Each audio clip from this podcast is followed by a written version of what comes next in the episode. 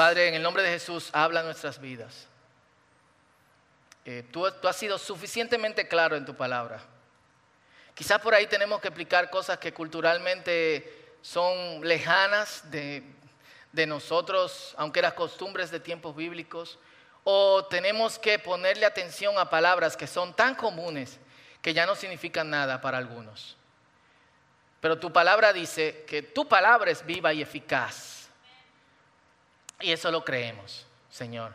Que tu espíritu trabaje en la vida de todos nosotros, incluyendo la mía, Señor, que comparto la palabra con mis hermanos.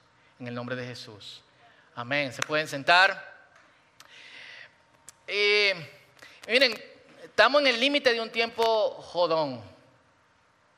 Eh, no solamente jodón, sino más que jodón complicado. los dominicanos decimos jodón es como... La cosa no, no, encaja muy bien. Acabamos de salir de la confusión de, de COVID. Lo que viajamos no sabemos dónde tenemos que llevar vacunas, dónde tenemos que poner, hacernos la prueba, en qué lugar del mundo tenemos que usar eh, mascarilla. Aunque no se siga mencionando, hay una guerra.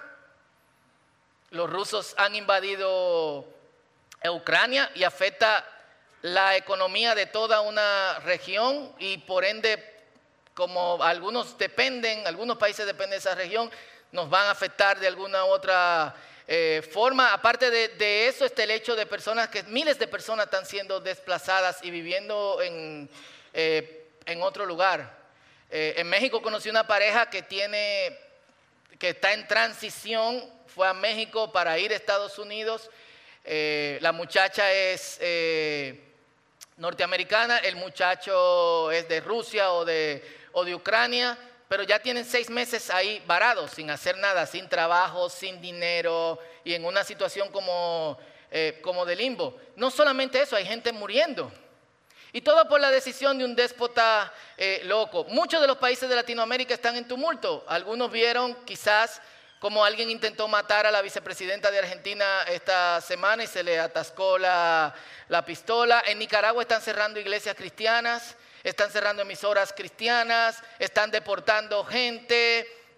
Haití, eh, en, nuestro, en nuestro vecino, amamos a nuestros hermanos haitianos y obviamente nos influencia la situación que hay en ese, eh, en ese país, Venezuela y otros con potencial peligro. Los precios están por las nubes.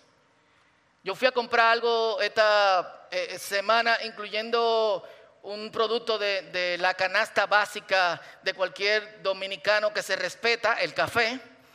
Eh, y cuando yo calculo, el café está 50% más alto. Me dolió. Como, eh, y para colmo, el clima está súper eh, inestable.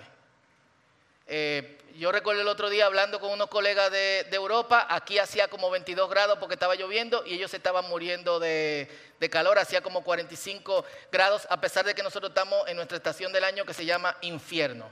Para los que no son dominicanos, tenemos dos estaciones en este país, verano e infierno, estamos en infierno. Aparte de eso, moralidad no existe, ética no existe, no hay bioética. Algunas de ustedes no ven las noticias porque le afectan.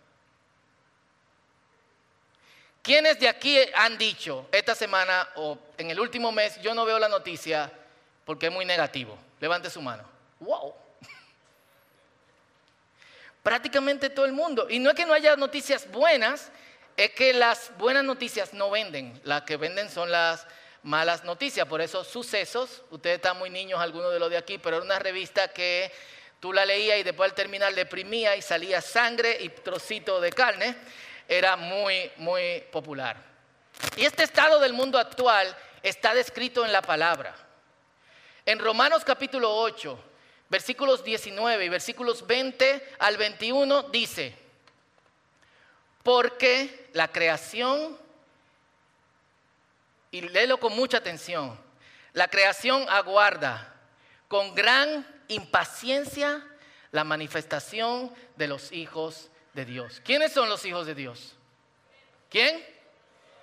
La creación está, o sea, la escritura personifica el mundo, la creación, el universo, el planeta, diciendo, oye, el planeta ha sido sometido a corrupción. Y está desesperado, esperando que, que, nosotros los hijos de Dios nos manifestemos. Versículo 21, porque sabemos que toda la creación hasta ahora gime a una y sufre como si tuviera dolores de parto. Eh, inundaciones en Pakistán, más ciclones en el Pacífico que en esta área. Eh, en este año, lo que hablaba de calor, de frío, en lugares donde no nevaba, nevando. Y no solo ella, sino también nosotros que tenemos las primicias del Espíritu. ¿Quiénes tienen las primicias del Espíritu? Gemimos dentro de nosotros mismos mientras esperamos la adopción, la redención de nuestro cuerpo. En pocas palabras, lo que nos dice la escritura es, la creación está en expectativa de que pase algo con nosotros. Y junto con la creación, nosotros también estamos en expectativa. Yo no sé quién está como que, Señor, ven ya. algo rápido. Porque nosotros deberíamos estar constantemente en esta expectativa del futuro glorioso que Dios tiene para nosotros. Ahora, ¿qué hacemos mientras estamos en expectativa? Porque es muy fácil distraerse.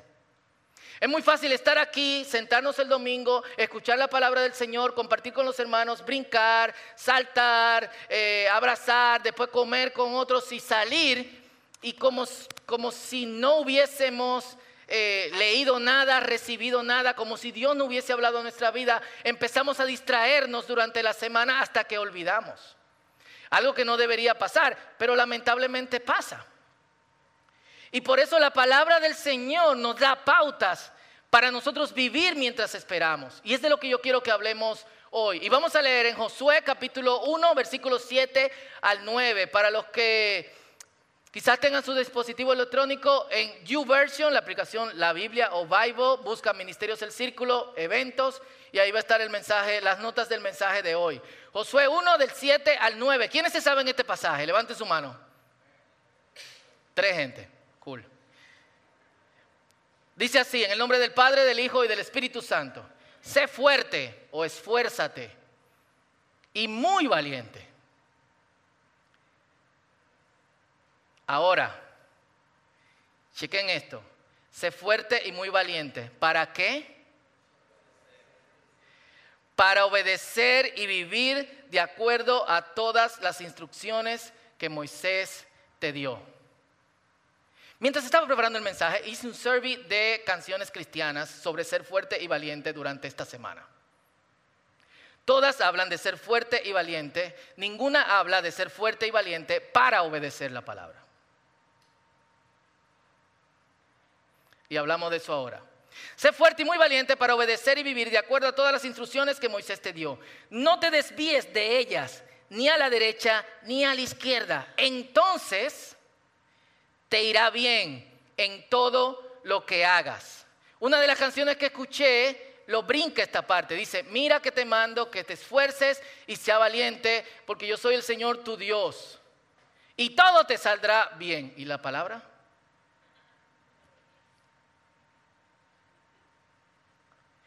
Estudia, versículo 8, constantemente este libro de instrucción. Medita en él de día y de noche para asegurarte de obedecer todo lo que allí está escrito. Solamente entonces prosperarás y te irá bien en todo lo que hagas. No te lo he dicho ya varias veces. Sé fuerte y valiente, no tengas miedo ni te desanimes, porque el Señor tu Dios está contigo donde quiera que vayas. Amén. Y vamos a leerlo otra vez. Dice, sé fuerte y muy valiente para obedecer y vivir de acuerdo a todas las instrucciones que Moisés te dio. No te desvíes de ellas, ni a la derecha, ni a la izquierda. Entonces te irá bien en todo lo que hagas. Estudia constantemente este libro de instrucción. Medita en él de día y de noche para asegurarte de obedecer. Chequen la secuencia. Estudia, medita, obedece todo lo que allí está escrito. Solamente entonces prosperarás y te irá bien en todo lo que hagas. No te lo he dicho ya varias veces. Él viene de decírselo varias veces a Josué, lo pueden leer el capítulo después. Sé fuerte y valiente, no tengas miedo ni te desanimes, porque el Señor tu Dios está contigo donde quiera que vayas. ¿Cuántos creen que Dios está con nosotros? Amén. Y eso es suficiente para que nosotros oremos y digamos amén. Honestamente. Lo que leímos es suficiente para que pasemos a la próxima canción y oremos y meditemos en estas cosas. Pero si no predico me va a echar un boche. Entonces, no, mentira. El texto que acabamos de leer es bien conocido, como yo decía al principio, pero es bien conocido solamente por estas dos frases. Sé fuerte o esfuérzate y sé muy valiente. Porque yo soy el Señor tu Dios que está contigo. Y son de esos textos que eh, casualmente me ha tocado predicar, de textos que siempre saltan alguna parte. Que son un condicional para que suceda lo que se supone nos está prometiendo las escrituras. Y esto es algo que nosotros tenemos que tener en cuenta porque generalmente pensamos en las promesas de las escrituras sin el condicional de las promesas de las escrituras. Hay un condicional en las promesas de las escrituras. Amar a Dios, obedecer a Dios, meditar en la palabra, escuchar la palabra, vivir por la palabra. Y por eso muchas de las promesas del Señor, cuando oramos, no nos cuadran. Vengan a mí los que están trabajados y cansados, que yo los haré descansar. Y no tienen que levantar la mano, pila de hermanos seguro de los que están aquí, han agarrado su Biblia y le han dicho, Jesús, tú has prometido esto, pero me siento cansado, me siento agotado, no descanso. Ahora, ¿qué dice el texto? Porque mi yugo es fácil y ligera es mi carga. El Señor no solamente nos está haciendo una invitación a descansar, sino que también nos está diciendo una invitación a vivir de acuerdo a sus enseñanzas. El yugo es la enseñanza de los rabinos. No solamente en esta parte se enseña en las escrituras sobre el yugo. El profeta Jeremías habla sobre los, el yugo de los falsos profetas versus el yugo verdadero del Señor. Entonces, el descanso y el estar aliviado tiene una, tiene una condición, vivir de acuerdo a su palabra. Y esta es la forma en que quizás deberíamos, esta es la forma en que deberíamos pensar de este texto. Valentía, esfuerzo o fuerza y palabra, Biblia. Tres cosas opuestas a las disposiciones del hombre actual. La gente vive de acuerdo a la ley del mínimo esfuerzo. Full. Y, aquí yo quiero hablar sobre un término que se ha hecho muy popular que se llama quiet quitting. Esto, el quiet quitting no es la ley del mínimo esfuerzo. Yo creo firmemente, yo trabajé publicidad y la mitad de esta congregación son publicistas. Algunos no quieren trabajar en agencia. ¿Por qué? Grite un publicista, ¿por qué no quiere trabajar en agencia, por favor? Te explotan. ¿Cómo te explotan? ¿Eh?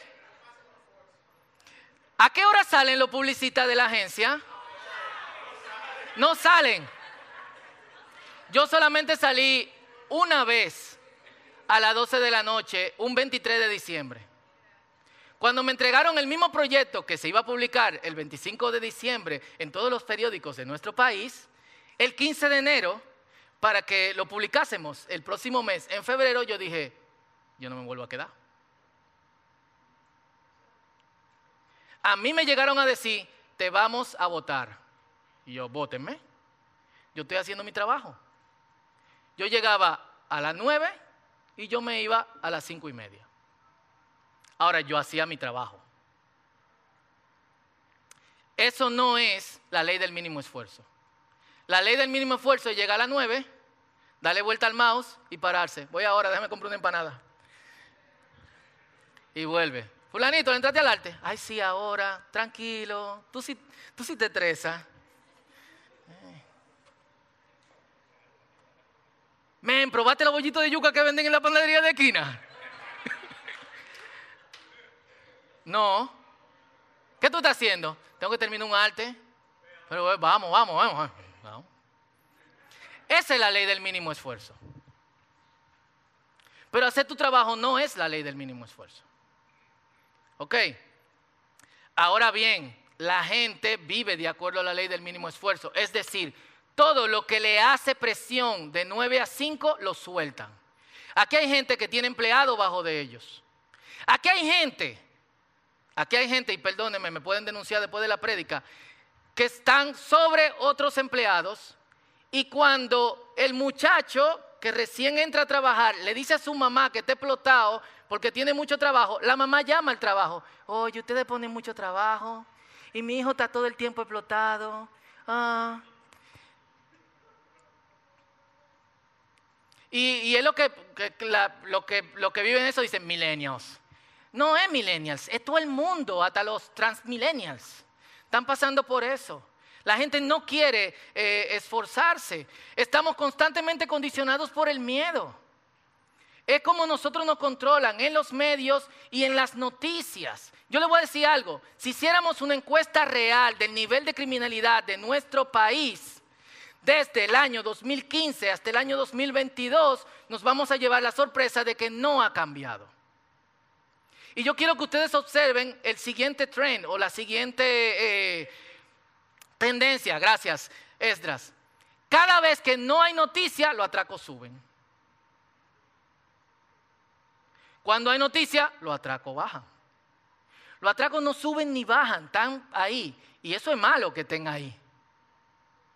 Pero necesitan potencializarlo. ¿Por qué? Y así vivimos en la calle, con miedo. Yo no salgo a tal sitio, yo no voy a esto, yo no me monto en carro público, yo no, no, no qué sé yo cuánto. Eh, y todo lo que nos venden es que con poco esfuerzo y con fórmulas que afectan la lógica, las leyes del álgebra que nunca no aprendimos, pero son de la matemática eh, y que no requieren nada de valor, nosotros lo vamos a lograr. Pero eso es mentira. A nosotros no debe sorprendernos que vivimos en una sociedad sin esencia. ¿Está aquí? Sin esencia. Peor que el quiet quitting, es la gente caminando como zombie todas las mañanas a sus lugares de trabajo. Eso es peor. Peor que el quiet quitting es la gente creyendo todos los disparates que nos dicen en todas las noticias sin filtrarlo.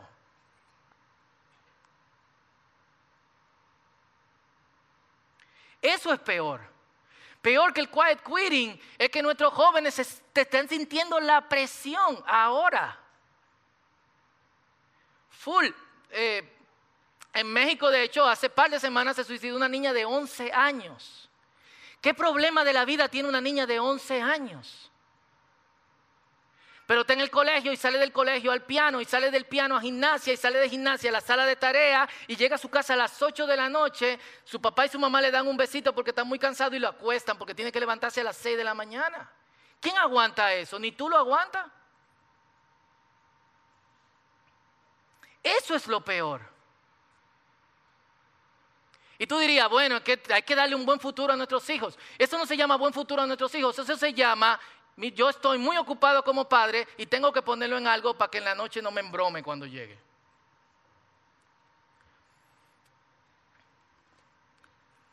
Por eso, este psicólogo que tiene un apellido impronunciable, Mihaly Sixten Something, que escribió un libro muy bueno, se llama Flow, que es la razón por la cual la gente fluye, dice, cuando la gente empieza a creer que el progreso es inevitable, es decir, que hagas lo que hagas vas a progresar, y la vida es fácil, pronto perderán el valor y la determinación para enfrentar los primeros signos de adversidad. Entonces, uno, una sociedad contra el esfuerzo. Dos, una sociedad en miedo. Tres, una sociedad a la que se le ha vendido que la Biblia es un libro retrógrada. Y por eso muchos cristianos van a ser en lugares orientalistas, de psicologías extrañas, cosas que la Biblia dice que hagan, pero no lo buscan en la escritura. Y eso da pena que incluso los creyentes se han sumergido en esta cuestión de la Biblia es retrógrada. Y Dios que va siempre contracorriente le dice a Josué y nos dice a nosotros, que tenemos que vivir sin miedo, que es posible vivir sin desánimo, que entonces para esto debemos concentrarnos en la palabra, sin alejarnos de ella y sin desviarnos de lo que dice. Junto a estos tres sí, sé fuerte, sé valiente, dale a la escritura, el Señor les da cinco nos a cuatro nos a Josué, le dice, no te desvíes de la escritura, ni a la derecha ni a la izquierda, no te alejes del libro de la instrucción, quédate pegado a la escritura, no tengas miedo y no te desanimes. Y quizás tú puedes decir, pero Fausto, lo que yo necesito saber es con quién me voy a casar. O si tengo que soltar este trabajo. O si empiezo un negocio nuevo. O si mi esposo y yo nos mudamos de este, eh, de este país. O si le digo a mi socio, ruede durísimo, yo arranco solo. O lo que sea. Claro. Y es precisamente lo que yo te estoy diciendo. Dios te dice, yo estoy contigo. ¿Recuerdan el Salmo, el Salmo 37? Dice, maravíllate, deleítate en el Señor. Concéntrate en Él. ¿Y cuál es la consecuencia de eso? ¿El qué? Concederá las peticiones de tu corazón. Y da tres pasos. Dile al Señor, dile cuál es tu camino, qué tienes por delante, encomiéndaselo a Él. Confía en Él y Él hará.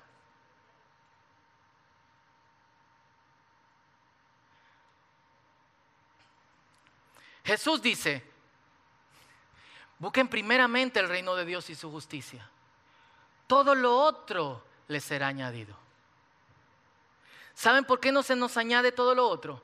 Porque nosotros estamos haciendo el trabajo que le corresponde a Dios y que nos está desviando de toda la atención que tenemos que darle a Él. Eso es lo que está pasando. ¿Sabe por qué no descansamos en Jesús? Y por qué esa palabra de vengan, que yo los voy a hacer descansar, no tiene efecto en la vida de mucha gente. Porque no hemos tomado su yugo y no hemos decidido vivir de acuerdo a sus enseñanzas.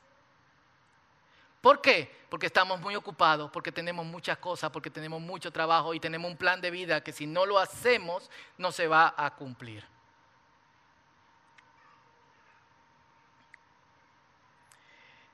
Y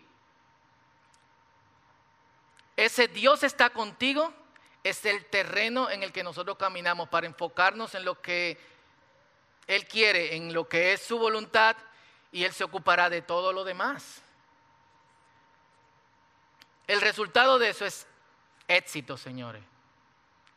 Y yo se lo puedo decir por mi vida y por la vida de, por la vida de otros. Cuando tú te enfocas en lo que el Señor quiere, el Señor se ocupa de lo que tú necesitas. Y lo que el Señor, cuando el Señor se ocupa de lo que tú necesitas, lo que el Señor te da, como el Señor suple esa necesidad, va mucho más allá de tus expectativas. O sea, te va a volar la cabeza, tú te vas a sentar y tú vas a decir, me ocupé de la cosa del Señor y vivo lo que estoy viviendo es mucho mejor y mucho más pero de lo que yo me, pudiese, imaginar. Porque cuando Dios dice que vamos a llegar al otro lado, vamos a llegar. Como Jesús le dice a sus discípulos en, en, Lucas capítulo 8, versículos 22 al 25, le dice, vamos al otro lado. Y Jesús se durmió. ¿Por qué? Porque Dios está con él. De hecho, Él es Dios. Y creo que el dormir se invita a los discípulos a lo mismo. ¿Por qué? Porque Él estaba ahí, Él es Dios. Ese pasemos al otro lado va a incluir tormentas, va a incluir momentos difíciles, pero Dios está contigo, tú vas a llegar. Son de los momentos en que Jesús usó una palabra con los discípulos, en griego ligopistos, que se traduce usualmente como hombres de poca fe, pero la palabra hombres no está ahí. En inglés, Eugene Peterson lo tradujo como little faith, eh, o gente de poca fe. Es una sola palabra. Yo la he traducido de español con una palabra que me inventé que es fequeños. Fue hablando portugués. Fequeños. Gente que es pequeña en su fe. Y es lo que Jesús le dice. Jesús no le dice, no tenga miedo. Jesús se quilló. No está ese versículo en la Biblia, pero se quilló y le dijo, ¿Qué pasa con ustedes, pequeños? ¿Dónde está su fe? Dios está contigo. Y es la fe que expande nuestra forma de vivir, pero una fe totalmente informada por la voluntad de Dios. ¿Y dónde conocemos la voluntad de Dios? En la palabra. Por eso es que Dios quiere que nosotros nos enfoquemos en la palabra. Dios está contigo. Ese es el terreno en el que caminas, de modo que te puedes ocupar de lo que Él quiere que tú te ocupes y Él se va a ocupar de lo que necesita tu vida. Eso es lo que dice la Escritura y es el testimonio de la Escritura con prácticamente todos estos hombres que fueron fieles a Dios. ¿Cuántos dicen amén? Dios está contigo. Ustedes recuerdan esa película en donde pasa algo y todo el mundo está trancado en un cuarto y el protagonista dice, por favor, no abran la puerta, no salgan, no se tiren al río. Y siempre hay uno que dice, oh, voy a salir. Y la plata del dinosaurio, le cae encima la luna. Ustedes pueden decir como que le cae encima la luna. Yo vi una película con Benja el otro día donde la luna choca con la tierra. La gente brinca y se mete en una cueva y se salva. Una cuestión loquísima o sea, la gente que son como emocionales con la película, ven la película y dicen, ¡no salga! Dinosaurio. Ese no puede ser tú. Pero ese muchas veces somos nosotros cuando decidimos darle la espalda a la instrucción de Dios. Dios está contigo. ¿Qué es lo que yo tengo que hacer? Ponerle fuerza y valentía a estudiar la palabra. Concentrarme en lo que Él quiere para mí. Él se va a concentrar en lo que yo necesito. Fíjense que he dicho constantemente en lo que yo necesito, no en lo que yo quiero.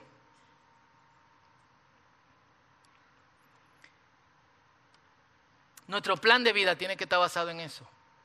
En un mundo de muchas malas noticias, la gente con la que Dios está puede traer buenas noticias. En un mundo de mucho dolor, la gente que se enfoca en Dios puede traer sanidad. En un mundo de mucha tristeza, la gente enfocada en Dios, que ha tomado en sí el yugo, la enseñanza de Cristo para vivirlo, puede traer alegría. Y en un mundo con mucho miedo, la gente que confía en Dios y que ha interiorizado el Dios está contigo, puede enseñarle a otros que hay valor. Fuerza, valor, palabra. Y no podemos salir de aquí sin un plan para ejecutar esto que nos dice la Escritura. Y quizás ese plan incluya la oración de la lucha, de...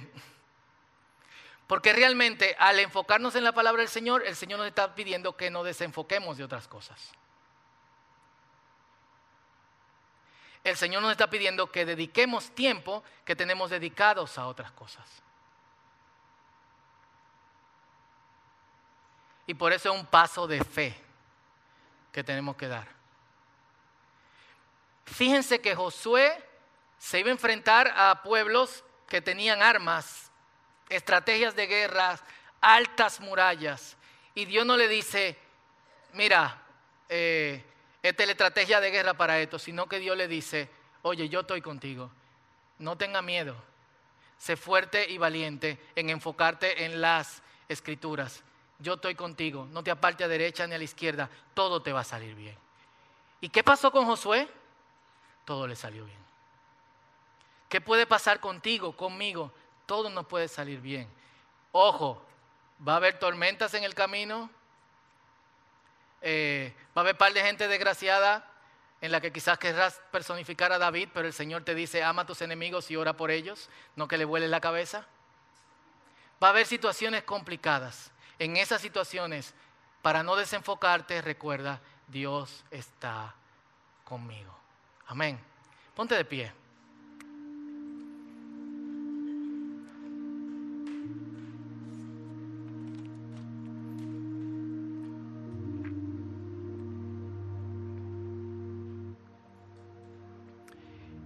Primero me gustaría que hagamos una reflexión personal en esto. Porque lo que la palabra nos está diciendo va a requerir un cambio de vida importante en algunos. Eh, lo que el Señor le está diciendo a Josué no es nuevo. Es precisamente lo que le prometió al pueblo de Israel en, en Deuteronomio capítulo 6, versículo 5, versículo 6, versículo 7. Donde escucha, Israel que puede decir, escucha Esdras, escucha Noelia, escucha Freddy, escucha a Rosana, escucha a José. El Señor nuestro Dios, el Señor es uno. Y amarás al Señor tu Dios con todo tu corazón, con toda tu alma, con toda tu mente y con todas tus fuerzas. Y tendrás estas palabras del libro de la ley, del libro de la instrucción en tu boca todo el tiempo, al sentarte, al pararte, al ir en el camino, al abrir la puerta de tu casa y al acostarte. Y para los que somos padres, dice, y dirás las palabras del testimonio de este libro de instrucción a tus hijos, cuando vayan en el camino, cuando se sienten, cuando coman, cuando se paran, cuando se acuesten. Nunca apartes la palabra del libro de la instrucción de ustedes. El resultado, bendición. ¿Por qué? Porque nos enseña a vivir como Dios quiere que nosotros vivamos. ¿Cuánto dicen amén? Ahora, esto que Dios nos está pidiendo no es fácil.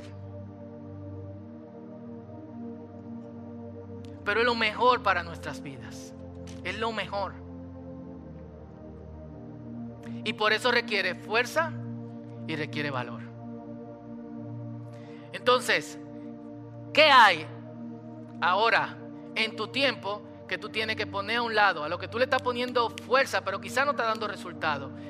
Y enfocar esos 30 minutos, 40 minutos en ver, concentrarte en la instrucción de Dios para meditarle el resto del día y vivir de acuerdo a eso.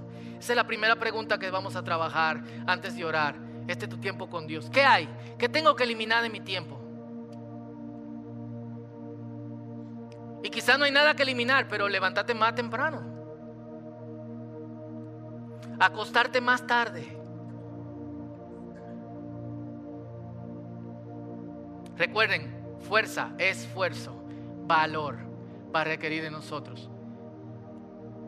No va a ser necesariamente fácil, pero va a traer los mejores resultados en nuestras vidas. Bendición y que todo nos salga bien. Este es tu tiempo con Dios.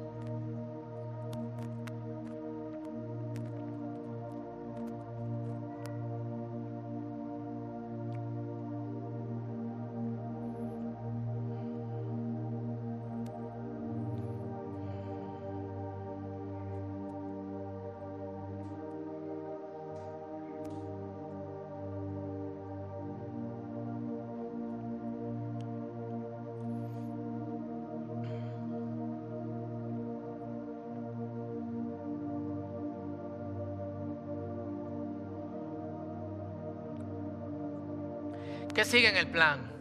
En el plan sigue tomar escrituras, apropiarnos de, la palabra del Señor para nuestras vidas y vivirla. Y quizá podemos empezar con este texto. Y lo que, lo que a mí me ha dado resultado, lo que a nosotros nos ha dado resultado es el mismo texto durante varios días, hasta que yo lo internalice, hasta que yo lo entienda por completo y hasta que yo tome decisiones en base a eso. Entonces toma esta semana, Josué 1, 7 al 9. Y dítelo, o sea, léelo todas las mañanas. Junto a esto ora, Señor, ayúdame a hacer tu voluntad. Guía mis caminos. Pongo todo en tus manos para que mis pensamientos estén libres y así yo enfocarme en tu palabra. Y luego la próxima semana otra escritura, la próxima semana otra escritura, la próxima semana eh, otra, otra escritura. Pero no podemos apartar ni de nuestra boca ni de nuestra mente lo que el Señor quiere para nosotros, hasta que esté profundo en nuestro interior, en nuestra mente, en nuestro corazón, de modo que sea la forma natural en que vivimos. Que nos salga así, sin tener que tomar una decisión. Padre, en el nombre poderoso de Jesús, oramos por todos nosotros, tenemos un reto. Ese mismo reto que le plantaste a Josué, creo que es el reto que tú le planteas a todas las personas que creen en ti. Se lo planteaste a Israel que no se aparte de ti las palabras de, la escritura, de este libro de instrucción, ni a derecha, ni a izquierda. Fuerza, valor. Quizás una hora más, quizás un tiempo más, quizás eh, soltar algo que nos da miedo soltar para enfocarnos en lo que tú quieres que nos enfoquemos, sabiendo que tú estás con nosotros y tú vas a ocuparte de eso cuando nosotros nos ocupamos de lo que tú quieres que nos ocupemos, Señor. Así que yo te pido que haya una convicción fuerte de tu espíritu sobre todos nosotros. Y, y, esto es necesario porque aquí hay gente con dolor. Aquí hay gente triste. Hay gente que ha llegado a la convicción de que el estado natural de su vida es la tristeza. Y eso es opuesto a lo que tu palabra dice de nosotros. No lo es. No lo es. Y sí, eh, hay personas con condiciones y, se hace difícil, Señor, y, y aquí un milagro es necesario, pero tenemos que convencernos de que no es tu decisión que estemos aquí así. Hay gente que se ha rendido y ha dicho, yo no puedo más, eso es para otra persona. Eso es mentira. Caminamos no solamente bajo la palabra de que tú estás con nosotros, sino en tu gracia. Y hay tantas mentiras que tu gente cree, de las que tenemos que salir. Y encima de eso los que se desenfocan.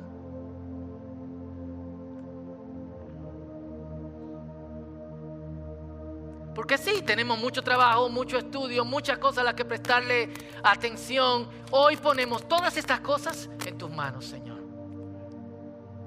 Ponlas en la mano del Señor. Hoy ponemos todas estas cosas. Díselo, hoy pongo estas cosas en tus manos. Ayúdame. Señor, y que el valor vaya creciendo mientras nos esforzamos en hacer esto que tú nos mandas. Estudiar, meditar, obedecer, vivir por.